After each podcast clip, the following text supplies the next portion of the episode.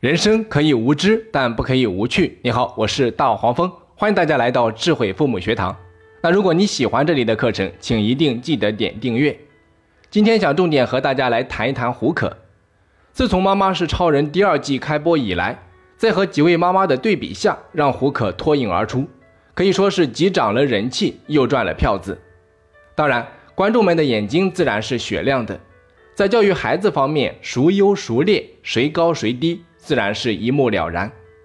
包文婧，一个典型的还没有长大的妈妈；马舒雅，显然还没有完全进入到妈妈这个角色，在教育孩子方面明显有些力不从心。说到伊能静，在照顾孩子方面可谓是无微不至，也算是一门心思扑在和小丈夫刚组成的这个家庭里。只是对小米粒这个心头肉的照顾，让人总有一种说不出的感觉。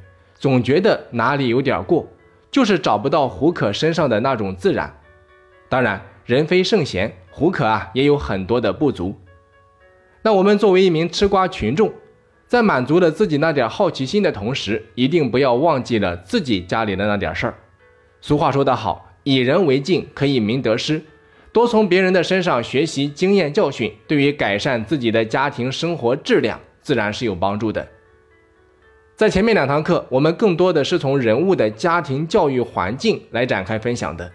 那今天我想另辟蹊径，从我们每天停留时间最长，这个被称之为是家的地方来展开分享。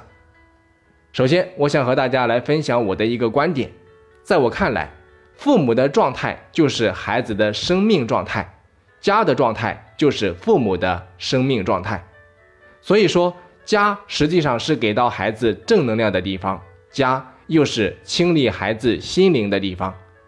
你所居住的房间正是你自身的折射，你的人生其实就像是你的房间。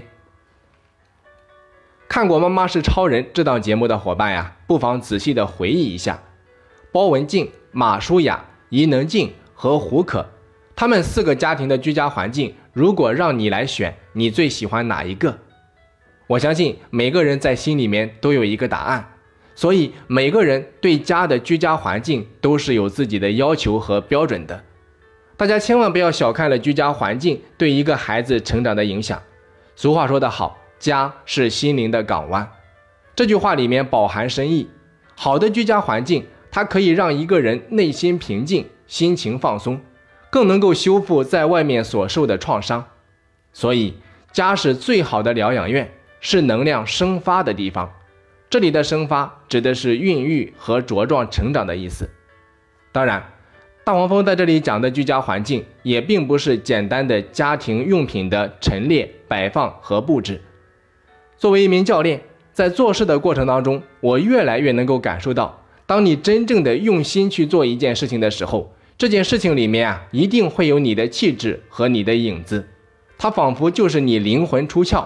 给了这件事情以生命力，这种生命力是非常有影响力和穿透力的，它是能够真真正正影响和感染你身边的人的。所以啊，真正的居家环境，在我看来是爱情和亲情的结晶，是一家人在用心经营一个小窝后的外在体现。里面的每一样物件啊，都有它的生命力，都是饱含着爱和亲情的。因此，我总结为一句话：心。在哪里，爱就在哪里。如果作为一名家庭成员，心都没有放在家里，下了班之后，宁愿像游魂一样在外四处游荡，也不愿意回家；宁愿在外面吃着地沟油，也不愿意回家做一顿简餐；宁愿陪着朋友、同事山吃海喝，也不愿意多花时间陪陪爱人和孩子。这样的家里，即便摆放的再好、再有感觉、再温馨，又能怎样？